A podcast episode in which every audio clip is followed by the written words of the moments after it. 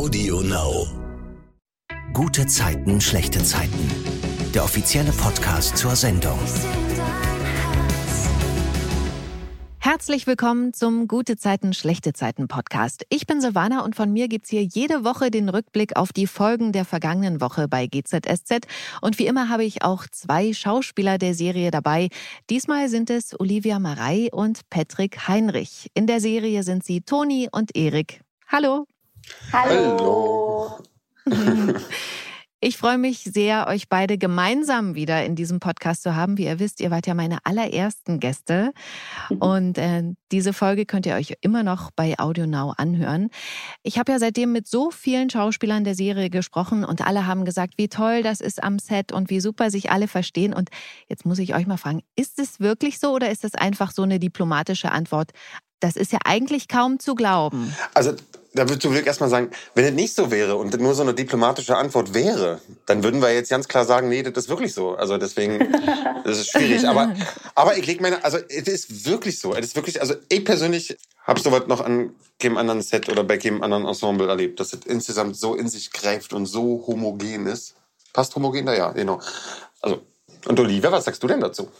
Ja, ich kann das auch nur so weitergeben. Ich habe das, glaube ich, jetzt auch schon gefühlt immer gesagt und es ist total schwierig, ja. weil wenn Leute einen fragen oder auch bei Interviews einen fragen, okay, und wie versteht ihr euch, dann hoffen sie wahrscheinlich auf eine bisschen spannendere Antwort als, ähm, ja, wir verstehen uns alle super gut. Aber es ist tatsächlich so. Also es sind, natürlich gibt es Menschen, mit denen man besser klarkommt jetzt privat als mit anderen, aber ja. ähm, es gibt niemanden, den ich persönlich zum Beispiel nicht mag. Also das ist wirklich jetzt nicht irgendeine Bullshit-Antwort, wenn ich das so sagen darf, sondern das mhm. stimmt. Es gibt niemanden, den ich wirklich nicht mag.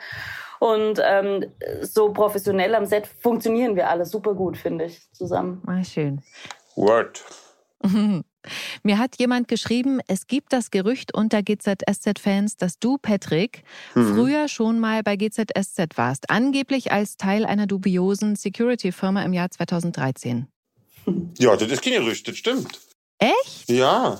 Also schon, sogar schon davor nochmal, nochmal acht Jahre zuvor. Aber das, ja, das ist ja noch schon ewig, ewig her. Und da, ähm, ja, tatsächlich, da war ich äh, jemand von der Security-Firma und äh, hab den, ach, ich habe den Namen leider jetzt nicht mehr auf dem Schirm, und hab da einen vermöbelt. Ich glaube Mustafa. Okay, dann müssen wir noch mal bei TV Now können wir die alten Folgen auch immer noch mal gucken und ähm, ab wann, ab wann, ab wann, ab welcher Folge weißt du das aus dem Kopf? Also es gibt bei TV Now ein kleines Loch wo keine Folgen da sind, aber ähm, man kann von Anfang an gucken. Ich habe tatsächlich auch angefangen, jetzt wieder von Anfang an zu gucken. Oh, Wahnsinn. Mir langweilig ist. Was sagst du zu den ersten Folgen? Der Wahnsinn, ne? Also qualitativ zu heute. Ja, also einfach auch schauspielerische Leistung. Die ist jetzt, finde ich, auf einem ganz anderen Level, was die Ausstattung angeht. Klar, man muss sagen, das war 90er Jahre, da gab es auch noch eine andere Mode. Ja, ja, ja. So was Schulterpolster und so angeht, da musste ich schon mich ziemlich amüsieren. Aber ich habe tatsächlich, obwohl ich ja wirklich von Anfang an geguckt habe, ein paar Leute vergessen und habe jetzt gedacht, ah ja, den gab es ja auch. Das fand ich ganz cool. Ja, ja, das glaube ich. Bei GZSZ ging die Woche bei W&L los im Büro. Da ist Nasan ja aus Versehen eingeschlossen worden. Sie sucht nach einem Schlüssel und ruft dann auch Felix an, der sie aber wegdrückt. Und dann geht Nasan die Treppe hoch, die führt ja direkt in Felix Wohnung und sie wartet dann, bis Felix ins Schlafzimmer geht, stolpert dann auf dem Weg zur Wohnungstür, über die sie wieder ins Freie kommen will, über die letzte Treppenstufe und schlägt mit dem Knie auf, was Felix natürlich gucken kommen lässt, was da eigentlich los ist. Und er findet das natürlich schräg, dass Nasan da liegt nach ein bisschen Wortgefecht geht Nasan aber, lädt sich allerdings für den nächsten Morgen selbst bei ihm ein, was Felix, glaube ich, beeindruckt. Am nächsten Morgen unterschreibt Felix dann zwar den Kreditvertrag, er wird ja Investor ihrer Ersthilfe-App, mhm. weil seine Mutter das so will. Er verlangt aber von ihr, die Kosten zu senken. Das wiederum kann seine Mutter Rosa gar nicht nachvollziehen. Sie hält Nasan nämlich für ziemlich clever und kompetent und dann sagt Felix ihr, Nasan trage ja ein Kopftuch, deswegen habe er nicht so viel Professionalität erwartet. Puh. Das fand ich krass. Ja. Diskriminierend. Fand ich auch krass, ja. Fand ich auch echt krass. Aber ich finde es auch gut, dass es gezeigt wird, weil ich glaube, dass es halt wirklich ganz oft so ist. Dass auch Leute sagen, sie seien gar nicht rassistisch oder so und dann verbinden sie aber trotzdem, wenn sie jemanden mit Kopftuch sehen, keine Professionalität damit oder so. Oder denkt man, man denkt sich, das könnte jetzt doch keine professionelle Chirurgin sein. Mhm. Aus irgendeinem für mich nicht nachvollziehbaren Grund. Aber das war auch so ein Moment, wo ich total gestockt habe beim Gucken und dachte, wow, okay, krass. Mhm. Ja. Und ähm, habt ihr schon mal so, sage ich mal, diskriminierende Erfahrungen gemacht? Ja, also ich habe tatsächlich neulich ein krasses Erlebnis gehabt. Da war ich in der Berliner U-Bahn und ein Typ hatte mich noch angemacht irgendwie und meinte, ich kann mich neben ihn setzen. Und aber wegen Corona habe ich gedacht, nee, okay, ich bleib lieber stehen. Und dann ist der, aber der, es war auf so Bänken, nicht auf so Vierer sitzen, der bei ihm in der Nähe saß, aufgestanden. Dann habe ich mich dahin gesetzt. Dann hat er versucht, mich noch ein bisschen weiter anzubaggern. Ich habe es abgewimmelt und plötzlich äh, habe ich nur gehört, wie er so sagt, oh ja, wir sollten Auschwitz zurückholen und hier mal mit dem Gas durchgehen Was? und so weil ähm, hier ist ja hier ein Türke und der trägt keine Maske, wie kann das sein? Und überhaupt Merkel und die Kommunisten und hat plötzlich ein Riesending angefangen. Und nichtsdestotrotz, obwohl das so eine furchtbare äh, Äußerung von ihm war, ist mir das Erlebnis als ein positives in Erinnerung geblieben, weil so viele Menschen was gesagt haben. Und ähm, da glaube ich, Ach, ist echt cool. so ein kleiner Wandel jetzt, weil so viele Leute haben gesagt, können Sie bitte aufhören mit den rassistischen Bemerkungen und das ist nicht okay und so weiter. Und das fand ich wirklich großartig, dass sich so viele dagegen gewehrt haben. Er hat nicht eingesehen und hat dann einfach nur alle Leute beschimpft. Aber ich bin mit einem positiveren Gefühl rausgegangen als mit einem negativen, obwohl sowas Schlimmes passiert mhm. ist. Aber weil ich einfach gemerkt habe, Leute halten zusammen und stehen gemeinsam gegen Ungerechtigkeit auf. Das finde ich auch toll. Eben, was du sagst, dass man eben merkt, okay, die Leute haben Mut, was zu sagen und da hat sich was geändert. Genau, ja. Ähm, Patrick, ich frage dich nochmal, Diskriminierung vielleicht, weil du, also das stelle ich mal jetzt so in den Raum, Berliner Akzent hast, das kann ja auch diskriminierend äh, sein, weswegen man dich zum Beispiel nicht besetzt? Nee. Also nicht, also zumindest wurde das noch nie offen kommuniziert, dass ich deswegen aufgrund meines Berliner Akzents nicht besetzt wurde. Und auch sonst habe ich äh, zum Glück noch nie irgendwelche, ja, persönlich irgendwelche diskriminierenden Sachen erfahren zu haben. Außer vielleicht, wenn meine mhm. Kollegin Olivia mal auf meinem Gewicht rumreitet, aber ja, das schlucke ich so runter. Shirin erzählt Leila dann von dem Unfall mit Alex, dass Alex nur helfen wollte, weil sie sich mit dem Typen mit dem Besen gestritten hat. Sie macht sich Vorwürfe, dass jetzt ein Mensch tot ist, weil sie nicht einmal ihre Fresse halten kann, wie sie sagt. Leila versucht sie dann zu überzeugen, dass sie nicht schuld daran ist.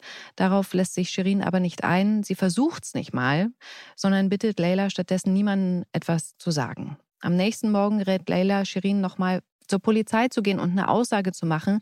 Das will Shirin aber nicht, weil sie eben schon so lange geschwiegen hat und es jetzt einfach zu spät findet. Maren sitzt mit Jonas am Tisch. Jonas hat sich's schmecken lassen. Joe hat ja eingekauft, alles, was er gern mag und was auch Alex gern mochte. Mhm. Und dann fällt Maren ein, wo und wann sie das letzte Mal mit Alex Trüffelbutter gegessen hat. Das finde ich eine ganz schöne Szene. Mögt ihr Trüffel? Äh, oh, ich also muss erstmal wirklich überlegen, ob ich, ja. wann ich das ja. letzte Mal Trüffel gegessen habe. Ja, ich würde jetzt erst, ich würde jetzt auch sagen, ich bin mir nicht mal sicher, ob ich schon mal, ich habe mal gehört, dass Trüffel, dass es in ganz vielen preislichen Varianten gibt, nach oben No Limit. Mhm. Und ich bin mir nicht mal sicher, ob ich es jemals gegessen habe. Ich weiß es nicht. Ah, ich habe schon mal Brot gegessen. Und wie war das? Das war super lecker. Aber da gibt es auch so viele verschiedene. Deswegen war das jetzt ja nicht das andere Thema, weil das würde den Rahmen sprengen. Okay.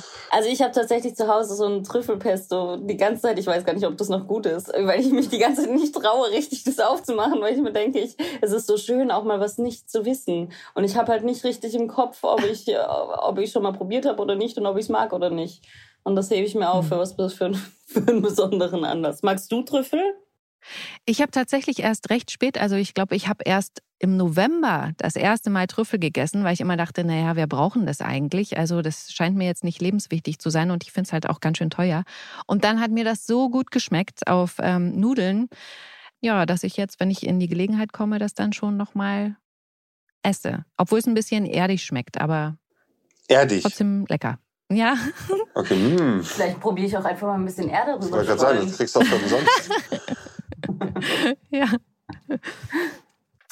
Kommen wir mal wieder zur Szene. Da steht plötzlich ein Mann mit Blumen bei Maren vor der Tür. Er entschuldigt sich. Er ist nämlich der Lkw-Fahrer, der Alex überfahren hat. Und er sagt, er konnte einfach nicht bremsen und dass ihm das alles so leid tut. Maren kann das nicht ertragen und lässt den Mann einfach stehen. Von Lilly und Jonas bekommt sie dann erzählt, dass der Lkw-Fahrer vielleicht wirklich keine Schuld hat und dass ein Mann auf einem Überwachungsvideo zu sehen ist, der vom Unfallort weggerannt ist. Maren sieht sich dann bei Joe das Video an und nimmt sich vor, diesen Mann zu finden, weil sie einfach wissen will, warum Alex gestorben ist. Hm. Und dann kommen wir schon zum Dienstag und zur ersten tollen Folge mit euch beiden diese Woche. Also ich finde, es gibt ja wirklich gleich mehrere Highlights. Erik ist aus Taiwan zurück. Erzähl mal. Toni muss ja leider arbeiten. Ja, ja, Erik kommt natürlich äh, frohlockig aus Taiwan zurück, freut sich auf seine Süße und das gibt es nicht, da hat die keine Zeit und hat erstmal Schicht. Das findet er nicht so dufte, aber gut, so hat er halt äh, Zeit zum, zum Auspacken, zum Niederlassen und äh, dann fangen sie an, so ein bisschen über SMS zu kommunizieren. Ja, Olivia, erzähl mal von den SMS. ja, also Toni muss arbeiten, weil Erik ihr vergessen hat, die richtige Ankunftszeit zu sagen. Also es war echt ein Missverständnis. Und äh, sie freut sich natürlich total, dass ihr Schatzi, Butzi, Mausi, Hasi wieder zurück ist und sitzt dann im Büro und versucht sich auf den Papierkram zu konzentrieren. Aber ihre Gedanken schweifen ab zu Erik und dann schreibt sie ihm. Und daraus entwickelt sich eine sehr leidenschaftliche SMS-Konversation inklusive Fotos. Genau. Das finde ich so toll, auch wie Erik dann mit Plüschhandschellen so im Bett liegt. Toni knöpft auch noch ihre Bluse auf. Äh, da kommt ja dann ein Kollege rein. Und das finde ich auch so lustig, äh, wie sie dann so tut, als ob ihr sehr heiß ist. Und der Kollege vermutet dann, dass sie krank ist und schickt sie nach Hause. Und dann macht Toni wirklich blau, was auch alle, die es mitbekommen, total wundert, weil es gar nicht zu ihr passt. Und zu Hause geht es dann direkt zur Sache bei den beiden. Man sieht dann als Zuschauer erst wieder, wie Erik im blauen Bademantel vom Klo kommt. Er muss offensichtlich danach immer aufs Klo. Und ich dachte so, hä, was ist denn das für ein Ding? Ist das so? Da, also, also ich, ich, ich weiß nicht, ob ich mich jetzt weit aus dem Fenster lehne, aber na klar. Also ein Mann muss danach auf Toilette. Also wenn er, selbst wenn er nicht fünf Aha. Minuten danach macht, aber in einem, in einem Zeitrahmen von bis, ja, na klar. Ist wie ich dachte, morgens. Mann schläft danach immer ein. Ja, das kann er ja direkt danach machen, aber das ist, doch, wie, ist doch wie morgens. Also das ist da, klar, der eine braucht fünf Minuten, der andere vielleicht, vielleicht drei oder sechs, aber insgesamt muss es doch erstmal. Also ich kann ja nur von mir sprechen, wäre jetzt ein bisschen, wäre ein bisschen waghalsig zu sagen, das ist bei allen Männern so, stark, stark. Mhm. Aber ja, bei mir ist das auf jeden okay. Fall so. Habe ich auf jeden Fall was gelernt, das wusste ich noch nicht. Ist auch übrigens, ich weiß nicht, ob du die hört, das ist auch total gesund für Mann und Frau, dass man äh, nach dem Verkehr Ach, sofort ja. auf Toilette geht. Das stimmt, das habe ich schon mal gehört. Wirkt antibakteriell. Genau. Da kennt sich jemand aus. Ja. ja, aber das ist ja, das ist ja in, ich wollte gerade sagen, in Medizin aufgepasst, in Bio aufgepasst. in deinem Medizinstudium, was du noch nebenbei hast. Ja, ja, na klar. Kleine Drehpausen, man muss ja die Zeit irgendwie füllen. Bei Toni klingelt dann das Telefon, Olivia. Was macht sie? Und wer ist dran? Ja, super unangenehm. Sie sieht, dass äh, das Polizeipräsidium anruft und das ist natürlich ein Horror, wenn man zum ersten Mal blau macht und dann ruft plötzlich der Arbeitgeber an. Und sie mhm. schafft es nicht. Sie schafft es einfach nicht, nicht dran zu gehen, weil sie denkt, oh Gott, vielleicht ist irgendwas passiert und so geht sie dran. Und es ist aber nur ihr Kollege, der sich erkundigen möchte, wie es ihr geht. Und dann packt Toni all ihr schauspielerisches Talent aus und ähm, sagt ihm, wie schlecht es ihr geht und dass er sich aber trotzdem keine Sorgen machen muss, weil überleben wird sie höchstwahrscheinlich. Sie ist ganz stolz auch auf ihre Leistung. Ja. ja. Aber Erik beurteilt das anders. Naja, Erik findet sie halt eine kleine, in dem Moment wie eine Pfeife. Also Erik aufgrund seiner Vergangenheit, der hat ja natürlich mit Schwänzen und Blaumachen eine ganz andere Erfahrung. Das hat ja, war ja für ihn ja. Standard, blau zu machen. Und das hat ihn nicht gekribbelt oder sein Puls ging da auch nicht hoch. Und sie macht da jetzt so ein Ding draus. Und das Wichtigste, wie er dir auch sagt beim Schwänzen, ist, wenn man schon schwänzt, dann genießt doch das Schwänzen, weil dann kannst du dir gleich sein lassen. Dann hättest du dir von vornherein sparen können, wenn man nur ein schlechtes Gefühl davon hat. Und das ist hier bei Toni. Wenn sie so einen Alarm macht und das nicht aushält, falls die Wache zusammenbricht ohne sie, dann bleibt er gleich auf Arbeit. Mensch, Ahrens. Ich fand dann ja ganz niedlich, dass Sunny später bei Toni so eine Kette entdeckt, die Erik ihr aus Taiwan mitgebracht hat. Mhm. Seid ihr auch so Typen, die Freunden oder Familie was aus dem Urlaub mitbringen?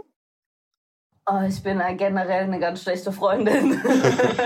nee, nicht, nee, so würde ich es nicht sagen. Aber ich bin ganz schlecht mit so materiellen Dingen oder auch, ich bin mhm. zum Beispiel auch ein ganz furchtbarer Gastgeber. Ich habe nie was zu essen oder zu trinken für andere Leute zu Hause und oh, ich bringe auch ganz selten was mit. Ja, aber für Kinder kann ich immer was mitbringen, das ist okay, aber für Erwachsene, ich vergesse es einfach, weil mir ist es auch nicht wichtig, dass mir jemand was mitbringt. Also das ist einfach mhm. in meiner Welt gar nicht so vorhanden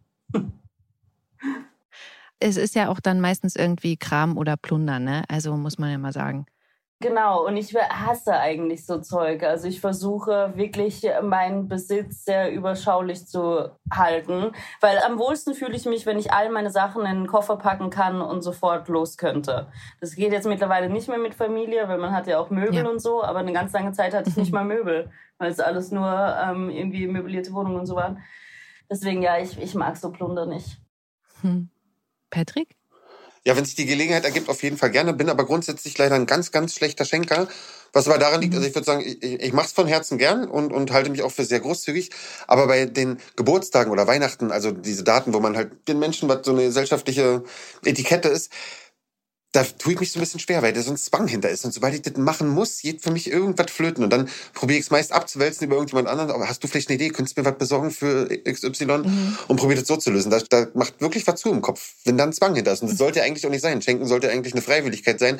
Und die ist ja so ein bisschen dahin gegangen. Bei Ostern, Nikolaus, Kindertag, äh, all diese Sachen, Weihnachten sind ja, da gibt es ja eine Erwartungshaltung, dass man, dass da geschenkt wird. Und das nervt mich ein bisschen. Ich muss dazu auch sagen, Patrick ist nicht nur schlecht im Geschenke schenken, sondern auch schlecht im Geschenke annehmen. Zum Beispiel weiß ich noch, ähm, als wir uns kennengelernt haben, hatte er kurz darauf Geburtstag und dann war ich eingeladen zu seiner Geburtstagsfeier, damals, als man noch feiern konnte, vor Corona, mhm. vor zwei Jahren. Und ich habe ihm so ein schönes Geschenk gemacht und er hat es, glaube ich, einfach weggeworfen. Es war wirklich ganz schön überlegt. Es war nämlich eine Pflanze. Ja, sag mal, ich bin auch gespannt, was das war. Ja, ja, das war wunderschön. Das war eine Pflanze, hm. die sah bisschen zerruppt aus und nicht so schön, sah ein bisschen stachelig aus, sah so ein bisschen aus wie ein Kaktus, aber war dann ganz weich, wenn man sie anfasst.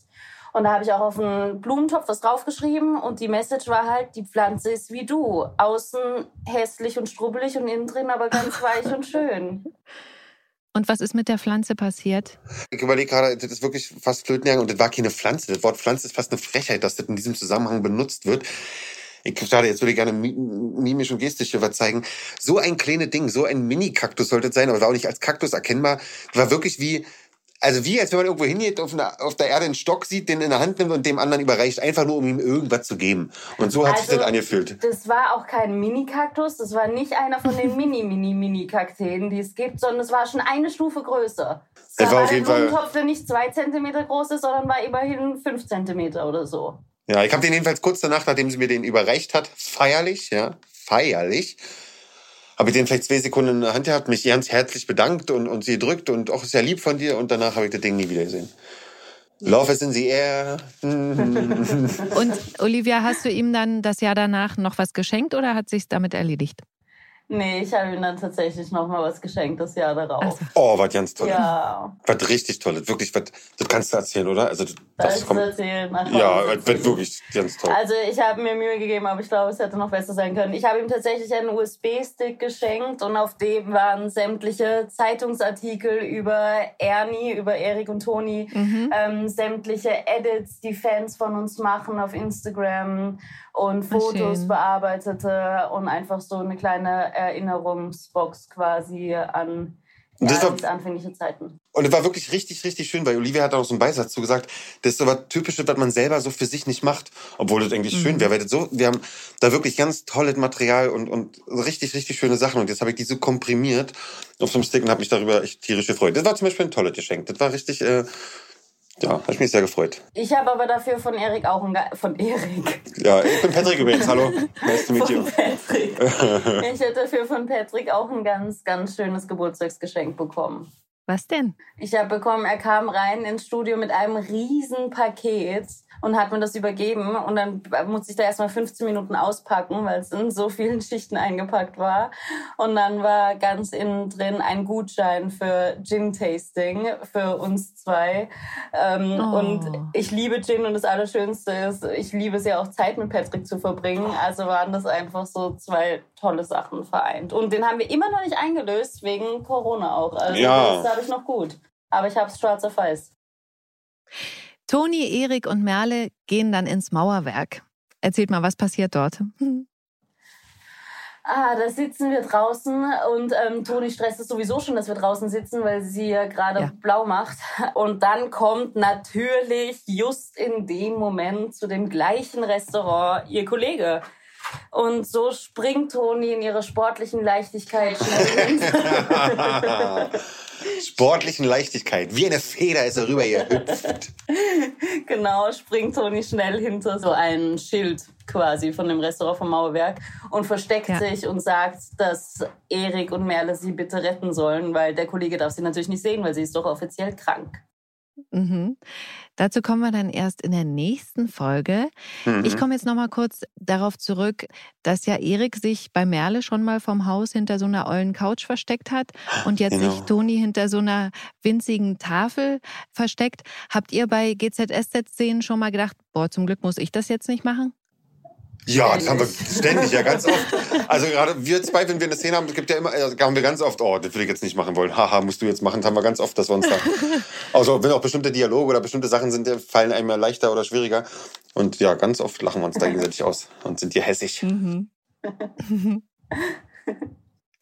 Maren verfällt in Aktionismus. Sie will jetzt unbedingt den Mann vom Überwachungsvideo finden und lässt Flyer mit seinem Gesicht drucken und klemmt die dann mit Katrins Hilfe gefühlt hinter jeden Autoscheibenwischer. Jonas und Lilly fahren in der U-Bahn zum Unfallort, um dort die Flyer zu verteilen.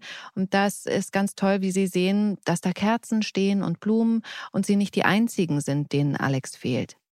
Shirin sieht Katrin und Maren dann beim Wareausladen ins Vereinsheim gehen, weil sie dort Kaffeebohnen holen wollen. Wie trinkt ihr denn euren Kaffee? Auch so mit frisch gemahlenen Flüssig, Bohnen? Achso. Oder? ähm, ich liebe Kaffee. Ich trinke ihn immer mit Milch, ohne Zucker. Und ähm, mein Traum ist es auch, so eine Kaffeemaschine mit Bohnen zu haben. Habe ich jetzt gerade noch nicht. Weil ich habe auch früher bei Starbucks gearbeitet und habe mich halt sehr ah. viel mit Kaffee beschäftigt. Ja, ich liebe guten Kaffee. Wir haben jetzt gerade eine Espresso-Kaffeemaschine, aber es stresst mich ein bisschen wegen den Kapseln. Also ich weiß, man kann die ja recyceln und wir recyceln die auch, aber es kommt mir trotzdem komisch vor, dass ich immer, ja. dass jeder Kaffee in so einem Plastikding verpackt ist. Deswegen, das ist was, an dem ich arbeiten muss. Kann ich total verstehen. Und nochmal an alle, wir machen hier keine Werbung. Das hat alles einen redaktionellen Hintergrund. So. Ja. Patrick, und du Instant-Kaffee? Ja, nee, ich, ich bin bezüglich Kaffee komplett leidenschaftslos. Gibt doch nicht täglich, einmal gibt es mal so einen Milchkaffee oder auch mal einen Latte Macchiato, aber dann, also wirklich regelmäßig, unregelmäßig, komplett bin nicht verliebt in Kaffee.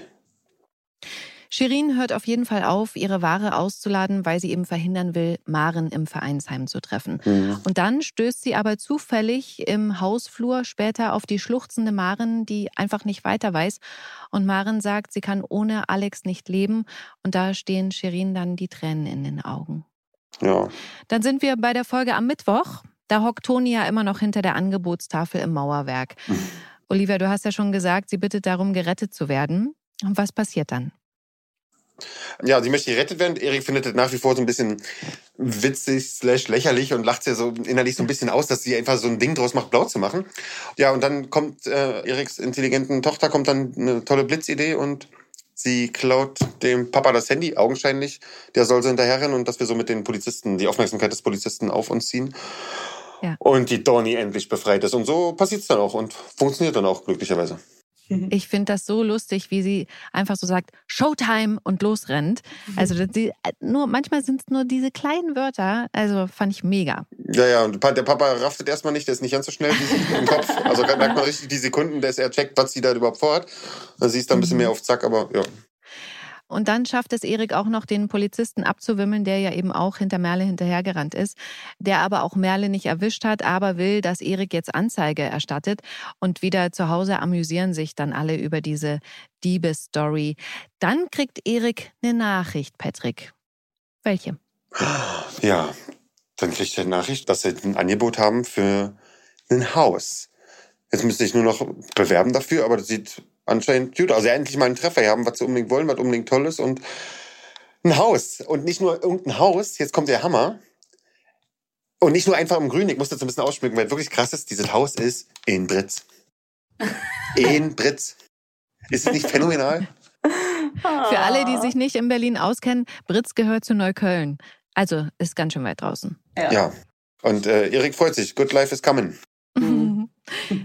Merle will innerhalb des essbaren Rings bleiben. Auch Toni ist eigentlich nicht so begeistert, ne? Ja. Aber zumindest wollen sie sich's ansehen. Genau. Genau, man kann ihm ja mal eine Chance geben, auch wenn man dann wenigstens weiß, was man nicht will. Mhm. Ja, die beiden, die beiden habe ich das Gefühl, die geben dem, dem Erik mehr sein Gefallen, dass sie sich halt wenigstens mal angucken. Und Erik erhofft sich daraus, dass die beiden sich äh, hoffentlich verknallen in das, was sie sehen werden. Und vielleicht, ja. ja. Patrick, du hast ja im Podcast schon mal erzählt, du hast ja ein Haus mit deinem Bruder, ne? Mhm. Dich brauche ich also nicht zu fragen, wie du so ein Haus finden würdest. Olivia, wäre das, also so ein Haus mit Garten, auch was für dich? Absolut. Also das ist schon schön. Ich bin ja auch sehr gerne in der Natur und besonders mit Familie und Kind, das Haus mit Garten natürlich schon sehr schön. Aber das Einzige, was mich ein bisschen stresst, das geht eigentlich wieder darauf zurück, was ich vorher gesagt habe, ist es halt wieder so Besitz, den man dann hätte. Also ja. ein Haus mieten, mhm. finde ich, macht für mich nicht so viel Sinn, weil dann würde man es, wenn, ja versuchen, langsam abzubezahlen. Aber dann ist man so committed. Also man hat dann dieses Haus und das muss man abbezahlen und das ganze Leben ist geplant. Das stresst mich schon noch ein bisschen. Also ich bin da so ein bisschen zwischen den Stühlen. Noch ergibt sich's eh nicht, weil ich muss, glaube ich, erstmal noch ein bisschen sparen und auch ein Haus finden hier in der Nähe, was irgendwie passen würde. Aber ja, irgendwann schon gerne. Mhm. Patrick, vielleicht kannst du noch mal erzählen, Erik macht Merle ja das Haus schmackhaft. Ja. Wie? Na, wie macht man dem Teenie am besten das Haus schmackhaft, indem man ihr vor Augen führt, dass sie auch jederzeit da mit ihrem Freund sein könnte und praktisch den beiden alleine der Dachboden gehören würde, was natürlich für einen Teenie ein absoluter Traum ist. Und somit hat er zack, zack, Merle auf seiner Seite. Und das ist ja schon mal die halbe, ja. mehr als die halbe Miete, weil er will hin, wenn Merle hin will, dann haben sie ja, dann ist Toni nur noch pro forma. ja, aber Toni sagt ja dann auch erstmal ja. Und dann wollen sie sich bewerben, aber da gibt es ein erstes Gespräch mit Sunny Olivia. Sunny kann sich das nicht so gut vorstellen. Warum? Genau, Sunny ist halt auch ein Stadtkind und die kennt Toni ja auch ganz gut und kann sich das eben auch nicht vorstellen. Man muss ja auch bedenken, Toni ähm, ist ja super glücklich in der WG und sie liebt auch ihr Leben und ihre Freiheiten und so, die sie da in dem Moment hat. Und da würde sie ja einiges aufgeben, eben weil das Haus so weit weg ist. Das Haus wäre halt mhm. wirklich weit weg von ihrer Mutter, von ihren Freunden und das stresst natürlich. Und das erwähnt Sunny nochmal und fragt mhm. Toni eben nochmal, ob sie sich denn sicher ist, dass sie das möchte. Habt ihr denn schon mal was gemacht, weil der Partner das unbedingt wollte? Ich glaube, in einer Beziehung sind das ja immer, muss man Kompromisse eingehen und das ist schon ein mhm. Zusammentreffen auch in der Mitte und deswegen natürlich habe ich manche Sachen auch gemacht, weil mein Mann die gerne machen wollte, aber dann macht man die ja auch grundsätzlich gerne, weil man dem Menschen, den man liebt, eine Freude machen möchte. Natürlich ist so ein Riesenschritt wie jetzt woanders hinziehen und so schon krass. Aber dazu muss ich sagen, mein Mann hat mir ja die Freude gemacht und ist wegen mir von Wien nach Potsdam gezogen. Also ja, er hat das auf jeden Fall gemacht. Maren schluchzt vor Shirin, die ihr sagt, keiner erwartet, dass sie funktioniert. So kurz nach dem Tod. Shirin bringt dann Maren auch in ihre Wohnung. Dort fragt sich Maren laut, wie Alex bloß unter den LKW gekommen ist. Und daraufhin flüchtet Shirin aus der Wohnung. Sie beobachtet dann noch, wie sich Lilly, Jonas und John unterhalten, warum jemand nicht hilft, der den Unfall gesehen hat. Shirin hat dann zu Hause immer wieder Flashbacks von dem Unfall und kriegt auch so Atemnot, sowas wie Panikattacken, würde ich mal sagen. Ja, toll gespielt hat sie das. Kennt ihr sowas? Ja, ich habe ganz lange mit Panikattacken zu kämpfen gehabt und habe es manchmal immer noch. Es ist jetzt schon besser. Aber ich hatte es ganz krass, also wirklich fast konstant, dass ich immer dachte, ich kann nicht, ich krieg nicht genug Luft und ich kann nicht atmen mhm. und so. Ja. Und was hast du dann gemacht? Atmen also, ausgesetzt. Nee, eigentlich war es so, ich habe früher sehr viel gekifft. Ich habe sehr viel Gras geraucht. Ja, so in der Jugend, was man halt so macht als rebellischer Teenager. Und ich glaube, dass es auch dadurch ein bisschen kam. Also es ging ähm, viele Jahre mhm. gut und dann irgendwann äh, habe ich halt so Panikattacken bekommen. Ich glaube, als ich dann mit der Schauspielschule fertig war und auch so ein bisschen Druck verspürt habe, okay, ich muss ja jetzt auch was leisten. Ich habe mhm. jetzt dieses tolle Studium, ich muss jetzt auch was schaffen. Und dadurch, dass ich aber keinen regelmäßigen Tagesablauf mehr hatte, kamen dann, glaube ich, die Panikattacken. Und dann habe ich aufgehört Gras zu rauchen. Mhm. Drogen sind böse. Dann ging es besser. Also es ist dann wirklich weggegangen, diese Panikattacken dadurch. Mhm. Patrick, kennst du Panikattacken? Uh, also ich habe am meisten Panik vor Panikattacken habe ich zwischendurch ah. schon gehabt. So doof der klingt. Ja, das ja. kenne ich auch.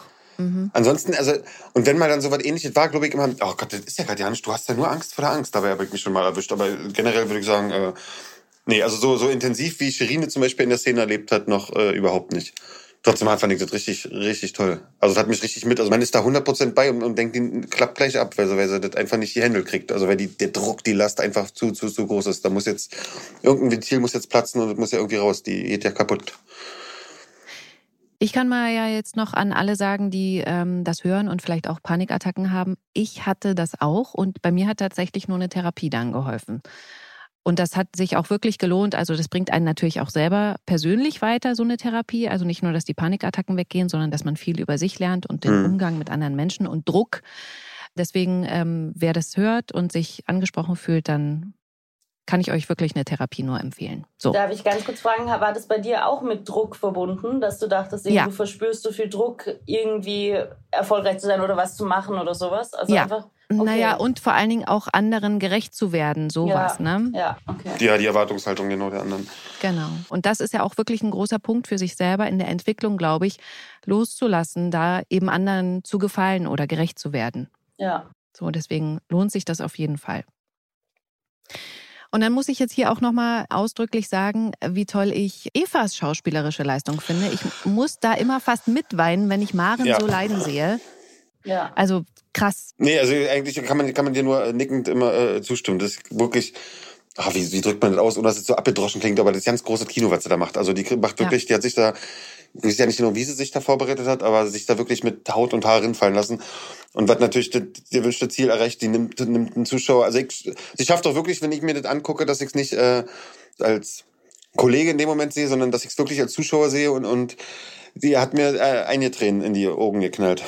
Ja. ja, das stimmt absolut. Dieses auch dieser verzweifelte Kampf, alles zusammenzuhalten und nicht völlig mhm. sich zu verlieren oder völlig jetzt einen Breakdown zu haben. Ich glaube, das ist der springende Punkt. Ja. ja, und bei allem, was sie sagt und macht, man sieht halt diesen, ja, Jens Plum sagt, man sieht halt diesen Ur, Urschmerz. Man sieht halt, dass die, dass die am liebsten die ganze Zeit schreien möchte, weil sie aber nicht springen würde, weil der Schmerz ja. würde ja bleiben. Und man will sie am liebsten, am liebsten bei mir eine Schlaftablette geben und denken, penn doch erstmal ein paar Monate, weil man ihr das ja, wenn man, Wahnsinn, ja, das ist wirklich, wirklich, äh, toll. Mhm. Was, was, ja, was alles noch, das tolle Spiel macht die ganze Sache noch viel, viel tragischer. Also, ja. die, bearbeitet die Tragik noch mal richtig raus, was da gerade wirklich passiert und man, hat das Glück dann so an ihrem Schicksal da, also da mitzugehen. Wie du schon gesagt hast, Patrick, bei Shirin ist auch krass, sie so leiden zu sehen. Sie weint zu Hause, geht dann auch nicht ans Telefon, als John sie anruft. Mhm. Und dann sieht es kurz so aus, als ob Shirin eine Idee hat und die setzt sie dann auch direkt in die Tat um. Shirin fängt nämlich an zu packen, holt ihren Reisepass und schreibt einen Zettel. Es tut mir leid. Ich halte das nicht mehr aus. Das mit uns ist vorbei. Such nicht nach mir. Diesen Zettel legt Shirin dann aufs Bett, geht aus der Wohnung, trifft aber im Wohnzimmer noch Toni, die sich wundert. Warum? Weil ich mir denke, hä, was hat sie denn jetzt noch vor? Es ist doch abends, wo, wo will sie noch hin? Und dann sagt sie, sie wird zum Großhören. Und dann denke ich mir, warum mit Rucksack? Aber sie hat eine Erklärung parat und zwar hat sie angeblich als Kleider aussortiert.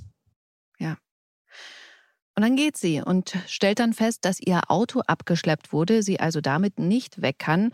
Also ruft sie ein Taxi und während sie darauf wartet, trifft sie noch Leila, der sie sagt, dass sie weg muss, abhauen muss und mit John nicht darüber reden kann. Leila wird dann klar, dass Shirin es ernst meint und nicht mehr zurückkommen will und fragt dann auch nochmal nach, was mit ihrer Familie und den Freunden ist und mit John, der sie ja liebt. Ja. Darauf entgegnet ihr Shirin in der Folge am Donnerstag, dass sie das nicht versteht, also Leila das nicht verstehen kann. Sie ermahnt sie nochmal, niemandem was zu sagen und steigt dann ins Taxi, schluchzt dann auch noch, als sie John zufällig vor dem Mauerwerk telefonieren sieht, aber sie stoppt das Auto nicht. John ahnt noch gar nichts. Durch einen Windzug wird Shirins Zettel unter das Bett geweht, als er ins gemeinsame Zimmer nach Hause kommt. Er plant dann für sie beide einen Urlaub auf Ibiza, ruft Shirin dann auch an und spricht ihr noch auf die Mailbox, aber da sieht man sie im Taxi die SIM-Karte aus dem Handy nehmen und aus dem Fenster werfen. Später sucht John das Laptop-Ladekabel, weil er halt Flüge schon buchen will für Ibiza und findet dann unter dem Bett Shirins Zettel und ist total geschockt. Und ich muss ehrlich sagen, so ein läppischer Zettel nach so einer langen Beziehung, das finde ich persönlich total unfair. Ah, ja, also da hast du natürlich grundsätzlich recht. Ist ja auch. Und wenn man aus Johns Perspektive sowieso maximal unfair, was sie ihm da für Dings versetzt. Aber ich finde, ich weiß nicht, ob es die Geschichte ist oder ob Gamses Wahnsinns Umsetzung ist.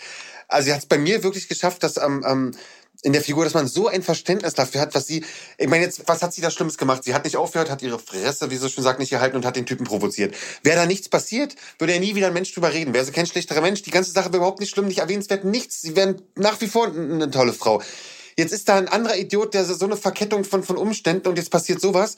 Der Konflikt, dass sie ihn ja nicht umgebracht hat, das weiß die Shirin mit sicher auch, aber ihr Verhalten hat es provoziert. Hätte sie sich in dem Moment ein bisschen anständiger verhalten, wäre dieser Mensch doch am Leben. Und diese Schuld und auch das gegenüber ihrer, ihrer, ihren Freunden da, die ja mit dem auch verwandt sind, zusammen sind, die kann sie einfach nicht tragen. Und sie wüsste ja, sie könnte sich ja nicht mit John hinsetzen und ihm sagen und ihm das erzählen, weil was würde der automatisch instinktiv machen? Bleib hier, nein, wir reden, wir reden, wir schaffen das. Und für sie, sie spürt eine Urkraft, das ist nicht zu schaffen. Für mich ist hier vorbei. Für mich ist hier im Kiez, ist hier tot. Ich kann mich dem nicht stellen und flüchtet. Und irgendwie irgendwie kann ich da voll mit ihr mitgehen. So, so so es ist, so blöd es ist für die anderen, so egoistisch es auch ist gegenüber John, mhm. kann ich es trotzdem komplett verstehen. Ob es richtig ist, sei dahingestellt. Ich muss dazu auch sagen, ich finde es mit dem Zettel, ich habe auch kurz gestutzt und dachte mir, oh, das ist ja krass und sie schreibt nicht mehr, ich liebe dich oder so, aber im Endeffekt ja. ist das das Beste, was sie machen kann. Weil so, wenn sie das jetzt so halbwegs gemein und schroff beendet, ist es für John vielleicht einfacher, als wenn sie jetzt noch schreibt, ich liebe dich, dann würde er denken, hä, aber sie liebt mich doch, warum haut sie ab und so weiter. Ja, also er versucht halt so einen richtig krassen Break zu machen. Und, und diese Trennung für John auf, von einmal, die ist ja für Shirin genauso schlimm. Also sie, für sie mhm. gibt's ja jetzt auch, na klar, sie entscheidet die, aber für sie wurde ja auch was entschieden, wo sie gar nicht drinsteckt. Und für sie ist das jetzt genauso krass wie für ihn. Also es ist ja nicht so, dass sie sich da einen Lenz macht, mit dem anderen abholt und ihn da so im Regen stehen lässt. Ja. Na, da wir ja wissen, dass Gamse die Serie verlässt, gehe ich jetzt mal davon aus, dass Shirin damit wirklich Geschichte ist, zumindest bis auf weiteres. Vor allem du, Patrick, hattest ja eine sehr intensive Zeit mit Gamse. Mhm. Wie war denn der Ausstieg für dich? Ach, Jans Plumpig war einfach wirklich traurig. Mhm. Also einfach, weil so ein, so ein ganz besonderer Zeitabschnitt zu Ende geht. Also gerade der Anfang ja mit Shirin, also wenn Gamse die Shirin nicht so toll performt hätte, dann hättest du mir den Erik gar nicht gegeben oder schon ja nicht so in der Form gegeben. Also ich bin ihr da auf ganz verschiedenen Ebenen sehr, sehr dankbar und ich war einfach nur wirklich, wirklich traurig. Also ich, ich freue mich für Gamse für alles, was kommt. Ich weiß, dass das ihre Entscheidung ist und dass sie, dass sie dahinter steht und dass ich bin dennoch selber sehr, ja, sehr, sehr traurig und vermisse tatsächlich jetzt schon. Hm. Erik spricht nochmal mit Toni wegen des Hauses in Britz. Erzähl mal, Patrick. Ja, ja, er spürt manchmal so, so, so eine, so eine na, vielleicht spürt er auch nichts Fehlendes, vielleicht fehlt ihm einfach nur so ein bisschen zusätzliche Euphorie oder ein bisschen was von seiner Euphorie bei ihr und fragt nochmal nach, weil er ja die Toni so liebt und äh, das doch alles für sie schön haben möchte und fragt nochmal nach, ob sie fein damit ist, ob es okay ist. Wir würden noch was anderes finden. Holt sich nochmals, abermals die Bestätigung von ihr und die bekommt auch. Toni sagt ja, wir ziehen nach Britz, wir wollen nach Britz. Naja, ja, naja, ja, wir ziehen nach Britz, sagt sie nicht, sondern sie sagt, ja, okay, wir bewerben uns jetzt auf das Haus. Erik hat daraus gehört, wir ziehen nach Britz. Ja, aber ja. Toni hat das nie gesagt, sondern Toni sagt, okay, wir Wichtig ist nicht, was gesendet wird, sondern was empfangen wird. Und Erik hat empfangen, wir ziehen nach Britz. Ich weiß nicht, warum man ja, da diskutieren aber, jetzt. aber Toni hat was anderes halt gesendet, als das, was Erik empfangen ja. hat. Und außerdem ist das ja auch ein Liebesbeweis, dass Toni möchte halt, sie sieht ja, wie Feuer und Flamme ist und sie möchte ihm da nicht im Weg stehen. Aber sie sagt ja auch vorher zu Sunny, drück mir die Daumen, dass wir das Haus nicht kriegen. Oder? Oh, das weiß Erik gar nicht. Was sagt sie zu Sunny? genau. Ne, dass, äh, dass äh, sie hofft, dass wir das Haus nicht kriegen. Oh. Ja, weil sie möchte Erik nicht die Freude kaputt machen. Ach, deswegen so. hofft sie, dass sie das Haus nicht kriegen, weil Erik sich ja so darüber freuen würde, ja, dass sie das Haus nicht kriegen. Im, sie will nicht im Weg stehen. Sie will nicht diejenige sein, die der Spielverderber ist. Erik Glück ist dir egal. Du willst einfach nur nicht schuld an seinem Unglück sein. Und nein. Und außerdem sagt Toni auch zu Erik, natürlich würde ich lieber hier bleiben. Das würdest du doch auch, wenn du die Möglichkeit hättest, oder? Sie nee. sagt ihm genau das. Doch, genau das sagt sie ihm in der Szene. Und sie sagt ihm auch, hey, ich muss mich wahrscheinlich einfach noch an den Gedanken gewöhnen. Diese Aussage zeigt ja schon, dass sie ihm ja eigentlich schon sagt, hey, ich bin nicht ganz okay, aber ich gewöhne mich irgendwie noch dran. Aber das will Erik in dem Moment ja auch gar nicht hören. Deswegen er holt sich halt das, was er hören möchte. Aber Erik hat übersetzt gesagt, äh, liebe Toni, ich möchte bitte keine verschachtelte Antwort. Bist du okay mit Britz? Ja, nein. Und dann kriegt er ein Ja. Punkt aus. Diese naja, ganze Lametta ringsherum hat Erik überhört. Das ist jetzt wie Patrick gerade hier. Das so, okay, das, nee, der ja. eigentliche Text war anders. So, da also reden wir bitte nächstes Mal nochmal drüber. Thema, Silvana, wie du hörst. Es ist, ähm ja, wirklich, das füllt auch unsere Pausen hier tatsächlich, weil wir uns da ein bisschen uneins sind, weil Olivia einfach nicht bereit ist zu erkennen, dass ihre Rolle Toni da gewisse charakterliche Schwierigkeiten oder Fehler aufweist. Das heißt ja eigentlich nur, dass wir uns beide sehr gut mit unseren Rollen identifizieren, weil wir stehen voll Absolut. hinter den Aktionen unserer Rollen. Und gerade in dem Wissen, dass Erik recht hat. So. Kommen wir mal zum Candlelight-Dinner, das Erik ja. dann vorbereitet hat, Patrick. Ja, ne, die Toni hat ähm, den darauffolgenden Tag Geburtstag. Ja. Und weil er mitbekommen hat im Laufe der Zeit, dass seine Toni sehr, sehr gerne isst. Und er ja glücklicherweise auch äh, Koch in der Ausbildung ist, hat er ihr mehrere Sachen gekocht. Und die sind von der Menge her so viel, dass er das auf zwei Tage und auf den Abend noch ausweiten muss. Und deswegen gibt es an diesem Abend schon den, das Vorgeburtstagsdinner. Und dann gibt es zum Schluss noch ein, ein, Geschenk und Toni denkt natürlich, jetzt gibt es schon wieder was zu essen und ist natürlich traurig, dass er nicht noch ein bisschen Platz gelassen hat. Obwohl ich glaube, da ist immer noch Platz. Also sie kann da schon noch ein bisschen was essen. Und dann, ähm, ja, und dann ist es halt ein Gartenzwerg, ein Polizeigartenzwerg. Oh Gott. Ja, und das ist deswegen irgendwie ein bisschen brisant, weil Toni noch vorher im Spaßchen sagt, wenn er jetzt mit Gartenzwergen aber noch kommt, dann ist sie raus. Und ich mhm. glaube ja auch, jetzt wo wir so darüber reden, das ist wahrscheinlich auch so eine Aktion von Erik gewesen, dass er diesen Geburtstag vorzieht, weil er eigentlich spürt, dass Toni nicht so ganz okay damit ist. Und das ist eigentlich ein bisschen emotionale Erpressung. Die wird ja eine ganz neue, eine neue Ebene gerade aufgemacht, na klar. Aha, ja. Aber ist es wirklich, also aber instinktiv ist es tatsächlich emotionale Erpressung, den anderen so sehr mit seiner Freude äh, belastet sozusagen, dass der andere ja. ja immer schwieriger Nein sagen kann, weil der andere weiß, die Verletzung würde jetzt. Ja. Ah, guck, jetzt ja. siehst du es doch plötzlich ein. Nee, nee, nee, nee, aber trotzdem, der Fehler war vorher. Sagst du am Anfang. Nee, na, andermal. Okay. Ich muss noch kurz hinzufügen, dass mitten in diesem Candlelight-Dinner ja Erik noch eine Nachricht kriegt, dass sie das Haus kriegen können und in vier Wochen schon einziehen können. Ja, was für ein Geburtstagsgeschenk für Toni. Wow. Ja, super. ja. Darf kurz davor, beim Dinner, fragt er sie auch nochmal ganz intensiv, in ganz ruhigem Ton, ob mit Britz und dem Haus, ob ja, das alles okay aber ist. Aber guck mal, wie kann Toni dann seinen Traum zerstören, wenn er gerade so viele Gänge gekocht hat, dieses Candlelight-Dinner organisiert hat? Natürlich willst du diesen Moment nicht kaputt okay, machen. Okay, dann, dann, hast du eine Sache nicht mitbekommen. Eriks Traum war nämlich, ist zwar mit dem Haus, aber sein noch größerer Traum ist, eine Freundin, die ihn liebt und ehrlich zu ihm ist. Das ist sein eigentlicher Traum. Und der Haus ist der zweite Traum. Ja, und wenn, das bringt, er nicht, bringt er nicht den ersten zu verkacken und den zweiten Traum zu erfüllen. Deswegen sei ehrlich. Außerdem weiß Toni ja selber noch nicht. Toni sagt ja auch, vielleicht gewöhnt sie sich noch dran an den Gedanken. Ja, vielleicht. Genau. Wir werden mal sehen. Ich bin so, gespannt. haben wir ganz schön lange darüber geredet. Wisst ihr, wo wir das sehen? Montag bis Freitag 19.40 Uhr bei RTL und jederzeit auf TV Now. Können wir gucken. Genau. Aber wir müssen erstmal noch über den Rest der Folgen Natürlich, sprechen. Natürlich, geht da noch weiter. Na klar, na klar. bei W und L fliegt Nina nämlich auf, weil oh, der Hausverwalter stimmt. des Hauses, in dem Maren wohnt, mitbekommen hat, dass sie ihn verarscht hat und er, anders als von ihr versprochen, gar nicht ein neues Objekt von ihnen bekommt. Daraufhin bietet Nina ihm eine Prämie an, damit Maren in ihrer Wohnung bleiben kann. Wie viel wollen Sie? Ich bin ein sehr geduldiger Mensch. Aber ich lasse mich nicht verarschen. Herr Schneider, es tut mir wirklich sehr leid. Und ich weiß, dass das alles irgendwie... Die Räumungsverfügung wurde vor mehreren Wochen erwirkt. Ich habe sie durchgesetzt, weil dieser asoziale Sohn mich beleidigt hat. Er wollte seine Mutter beschützen. Zwei Tage, dann ist die Wohnung leer. Sollte Frau Seefeld dann immer noch in der Wohnung sein? Zwangsräumung. Was haben Sie denn davon? Das Haus gehört Ihnen doch noch nicht mal. Ich mache meinen Job. Der Kettenhund, der auf groß macht? Zwei Tage. Wissen Sie was? Das letzte Wort hat sowieso die Lehmann Bank. Sie. Katrin und Yvonne sitzen dann bei Nina zusammen, beratschlagen, was sie tun können, damit Maren nicht aus der Wohnung geworfen wird. Katrin beschließt daraufhin, die Wohnung zu kaufen. Sie ruft deswegen auch bei der Leiterin der Immobiliensparte der Lehmann Bank an und daraufhin steht dann aber wieder der Hausverwalter bei ihr vor der Tür und verklickert ihn, dass er mit genau dieser Immobilienfrau verheiratet ist Wahnsinn. und dass mit dem Kauf nichts wird. Ja, offensichtlich haben die verschiedene Nachnamen. Das ist doch auch ein Stinker, der Typ, ne? Aber wir haben es wirklich schon mal, ich weiß nicht, ob wir den letzten Podcast gemacht haben, da hat er auch schon sein Lob wegbekommen, der kriegt es nochmal. Ich finde diesen Schauspieler so toll. Ich finde diese, diese Rolle der Hammer. Dem gucke ich so gerne zu. Mein lieber Tobias Schulze. ich habe mich auch so gefreut, weil ich kenne ihn schon, weil ich zusammen mit ihm Theater gespielt habe und wir haben uns sogar dann mal hier beim Mittagessen verabredet und so. Das war so schön. Ich finde ihn auch toll. Wie ist denn das bei dir, Olivia, mit Nachnamen? Habt ihr die gleichen Nachnamen? War das ein Thema vor eurer Hochzeit? Also du und dein Mann? Ja, wir haben die gleichen Nachnamen. Es war nie was, was jetzt sonderlich viel Überlegung war von mir, sondern ich glaube, ich fand es einfach schön, dass wir als Familie den gleichen Namen haben. Aber ich finde es auch auf der anderen Seite ganz vollkommen okay, wenn man sagt, man hat getrennte Namen. Ich fand es nur irgendwie so ein schönes Gefühl der Zusammenangehörigkeit. Und ich bin aber mhm. nicht dafür, dass man jetzt unbedingt den Namen des Mannes annehmen muss, sondern man kann sich einfach aussuchen, welcher Name einem gefällt. ja, man kann ja auch den Namen des Kindes annehmen. Ne? du bist so blöd. aber ja, wir haben alle den gleichen.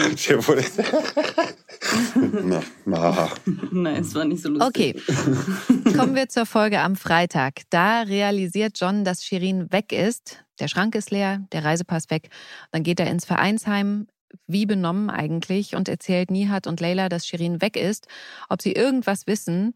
Leila verrät da nichts, sie sagt nur, dass da definitiv kein anderer Typ ist. John versucht, alle Kontakte von Shirin zu aktivieren, ob sie was gehört haben. Er ruft auch die Fluglinien an und kann sich das alles nicht erklären. Er trifft dann seine Schwester Emily auf der Straße, die ihm total unsensibel vor den Latz knallt, wie scheiße er aussieht. Und dann klärt er sie auf, rennt nach Hause, dort auch an Merle und Erik im Wohnzimmer vorbei. Emily klärt die beiden dann noch kurz auf, als sie John hinterher rennt. Patrick, wie reagieren Sie darauf? Ne, der ist, Erik ist, der kann es ja nicht loben, total geschockt, weil war ja nicht im Argen, was der rechtfertigen würde, dass sie jetzt abhaut, weil nee, nee, da ist nichts. Also der ist auch total ja, perplex. Und äh, um das nochmal von vorhin aufzugreifen, jetzt ist natürlich in den Szenen, wechselt jetzt ein bisschen wieder, weil dann ist man, man geht da so mit John mit, weil man sich ja auch fragt, also wenn, das kann man so nachvollziehen, wenn der Partner dann weg ist, man, man gar nichts weiß, ob, wie gesagt, ein anderer, ob, ob sie in Gefahr ist, ob sie Angst hat, ob sie krank ist, ob sie ihn nur schützen will letztendlich. Also da gibt's ja unendlich viele Möglichkeiten und wir Menschen haben ja am meisten Probleme mit dieser, mit dieser Ungewissheit. Also oft ist ja ein quälendes oder ein schlimmes Ergebnis oder eine schlimme Nachricht oft viel angenehmer als diese beständige Ungewissheit. Und da fühlt man schon dolle mit John mit. Und dann habe ich, da habe ich beim Gucken auch so gedacht, boah, ey, gib ihm doch wenigstens jetzt gesagt, hat nichts mit dir oder irgendeinen Tipp noch, dass er ein paar Sorgen sich weniger machen kann. Aber ja, hatten wir schon drüber gesprochen. Sind beide da zu verstehen. Halt, sind halt in dem Moment Narren ihres Schicksals. Und dann haben wir noch Yvonne. Die trifft im Krankenhaus auf Felix, der hat einen Physiothermin bei ihr. Sie bittet ihn, ihr zu helfen, dass seine Mutter Rosa die Wohnung von Maren an Katrin verkauft. Das lehnt er aber direkt ab, sowohl wegen seiner Mutter als auch wegen Katrin. Und dann macht Yvonne was, was ich nie von ihr gedacht hätte. Man sieht es nicht, aber sie erzählt es Katrin. ja, sie erzählt Katrin und Nina, die sie ins Parkhaus des Krankenhauses geholt hat, dass sie Felix bei der Behandlung durch einen gekonnten Griff K.O gedrückt hat sozusagen. Super. Dann über den Fahrstuhl in die Tiefgarage verfrachtet und dort eingeschlossen hat in einem Raum und jetzt einfach nicht weiter weiß. Daraufhin gehen die drei Frauen zu Joe, der Yvonne rät, Felix zu befreien und so zu tun, als hätte sie ihn zufällig gefunden, also sich auf keinen Fall zu entschuldigen. Und dann geht Yvonne wirklich in den Heizungskeller, wo Felix in einem Rollstuhl, mit dem sie ihn offenbar eben dort runtergebracht hat, sitzt ja. und wartet. Und das ist meine Lieblingsszene der Woche. Felix. Oh Gott, wer macht denn sowas? Spinnst du? Du hast mich hier reingefahren. Was? Ich wollte nach dem Thermostat gucken und dann habe ich dich gehört. Willst du mich verarschen? Ich lag doch oben auf deiner Liege und im nächsten Moment wache ich hier in diesem verlotterten Keller auf. Ich habe keine Ahnung, wovon du redest. Du hast einen Schock, ne? Yvonne, jetzt reicht's. Hast du jemanden erkannt? Waren das mehrere? Also ich sag dir eins. Bis eben dachte ich ja noch, ich lasse dir das durchgehen, der guten alten Zeiten wegen. Aber lass dir gesagt sein, ihr werdet alle zur Rechenschaft gezogen. Katrin, Nina und du. Und da knickt Yvonne dann ein, entschuldigt sich und zieht dann die emotionale Karte. Sie vergleicht das, was sie getan hat, mit Laura, Felix großer Liebe, erinnert ihn, wie er alles versucht hätte, sie damals zu retten. Sie war ja so schwer krank und deswegen hat er nach ihrem Vater gesucht. Yvonne fleht Felix an, dass Maren ihr Zuhause braucht. Daraufhin geht er wortlos und dann kommt Felix tatsächlich bei W und L auf Joe zu und erzählt ihm, dass seine Mutter das Haus, in dem unter anderem Maren wohnt, an W und L verkauft und alle im Haus neue Mietverträge bekommen. Also alles gut auf einmal. Das finde ich, ich finde so, ich finde, ich finde unter anderem so toll an dieser Figur, die Thaddeus spielt, der so, so, ja. so kühl, so berechnend, so ein, ein genialer, empathieloser Geschäftsmann und der, wo man trotzdem aber spürt, dass er, also nicht zuletzt bei Laura hat man es ja gemerkt, dass er trotzdem so sein, sein Herz hat und das finde ich, finde ich ganz toll, dass er da und auch, dass Yvonne ihn, ihn damit gekriegt hat. Ja. Danach ist ja noch eine Szene, wo Felix mit, ich habe diese Szene nicht so ganz verstanden, wo Felix jemanden anruft und einen Account oder so öffnet, wo ganz viel... Ein Nummernkonto. Ein Nummernkonto öffnet für gerne und da kommt dann ganz viel Schwarzgeld drauf oder sowas und das lässt mich halt denken, dass es ja doch nicht aus Nächstenliebe macht, sondern ja doch nee. irgendwie was plant, ein Rach, also irgendein, deswegen finde ich, ist er da ja doch gar nicht so lieb, weil er plant ja irgendwas mhm. Schlimmes. Ich glaube, da will Felix Joe eine Schwarzgeldaffäre anhängen und ihn dann eben so aus der Firma drängen. Und das finde ich auch total okay. Also ich finde okay, dann äh, er, also aus Felix Perspektive, er verbindet halt zwei Sachen. Er, er rettet, er rettet ja. Maren, tut seine seine gute Tat und geht seinen alten Kampf mit Gerner weiter, was er ja auch schon seit ewig macht. Deswegen ist doch alles aber ich verstehe halt nicht, wie das gehen soll. Also ich habe da, ich habe auf jeden Fall Felix Plan noch nicht so schnell durchschaut. Ja, Gerner ist ja jetzt sein neuer Teilhaber. Gerner ist ja sein neuer Partner, weil Gerner ja Katrin in, in, äh, bei W&L abgelöst hat. Und wenn er Gerner jetzt, äh, jetzt äh, fehlt mir ein schönes fachlicher Wort, demontiert, wie sagt man, also also einfach ja, irgendwann anhängt, dann dann dann kann er die entweder günstig leicht abkaufen oder bekommt jedenfalls letztendlich geht es ihm darum, nicht mal mehr Gerner wirklich zu schaden, sondern die Firmenanteile zurückzukriegen, die jetzt gerne hat. Das ist sein Plan. Da kämpfen sie ja schon seit einem Jahrzehnt drum. Aber wie du schon gesagt hast, wie es weitergeht, das sehen wir dann am Montag ab 19.40 Uhr bei RTL. Genau, und, und auch Dienstag, Mittwoch, Donnerstag und Freitag. Genau, und die Folgen der nächsten sieben Tage vorab gibt es auch jetzt schon bei TV Now zu sehen. Bevor ich euch jetzt verabschiede, will ich eine kurze Frage noch stellen. Olivia, wir haben ja letztens bei deiner Podcast-Folge mit Maria schon gesagt, dass es so schwer ist für das Team, dass so viele auf einmal gegangen sind. Wie ist denn das jetzt mit der Garderobenaufteilung? Mischt sich da alles nochmal neu oder äh, kommen die neuen Kollegen da rein, wo die alten raus sind? Ähm, ich muss ehrlich sagen, so ganz durchblickt habe ich das selber nicht, weil ich bin mit ähm, Uli, mit Ulrike Frank, also Katrin Flemming ja. in der Garderobe, da wird sich so schnell wahrscheinlich nichts ändern. Ich glaube aber, dass es jetzt nicht grundsätzlich neu durchmischt wird. Aber ich weiß, Warte mal, ich weiß, dass Gisa kommt jetzt zu Maria in die Garderobe. Gamse ah, war bei ja. Maria in der Garderobe, Gamse ist jetzt weg und jetzt kommt Gisa zu Maria in die Garderobe. Und ich bin ganz ja, eifersüchtig, weil Maria ja die schöne Garderobe hat. Aber ich bin ja auch glücklich mit meiner Stimmt, Garderobe. Stimmt, das hat sie ja alles neu gemacht. Ja. Warum, ach ja, ihr habt dich ja schon im Podcast gehört. Wundert mich gerade, warum wissen Silvana das schon wieder jetzt? Nee, ich hab's bei Instagram ja. gesehen. Außerdem Instagram. Ja. N nicht jeder ist so unaktiv auf Instagram wie du. Inaktiv. Ach so, ja. Man kann ja da täglich gucken. Okay. Okay, also vielen Dank, Olivia und Patrick, dass ihr in dieser Podcast-Folge mit dabei wart. Hat mir echt wieder Spaß gemacht. Und ich habe wirklich, ich meine, wir haben ja jetzt schon so oft miteinander gesprochen und immer wieder erfahre ich noch was Tolles Neues. Das finde ich richtig toll. Das ist doch super. Uns hat es auch sehr gefreut. auch schön, ja. Den nächsten GZSZ-Podcast gibt es hier nächsten Freitag. Bis dahin, tschüss. Tschüssi. Tschüss. Ciao. Gute Zeiten, schlechte Zeiten. Der offizielle Podcast zur Sendung. Sie hörten einen RTL-Podcast.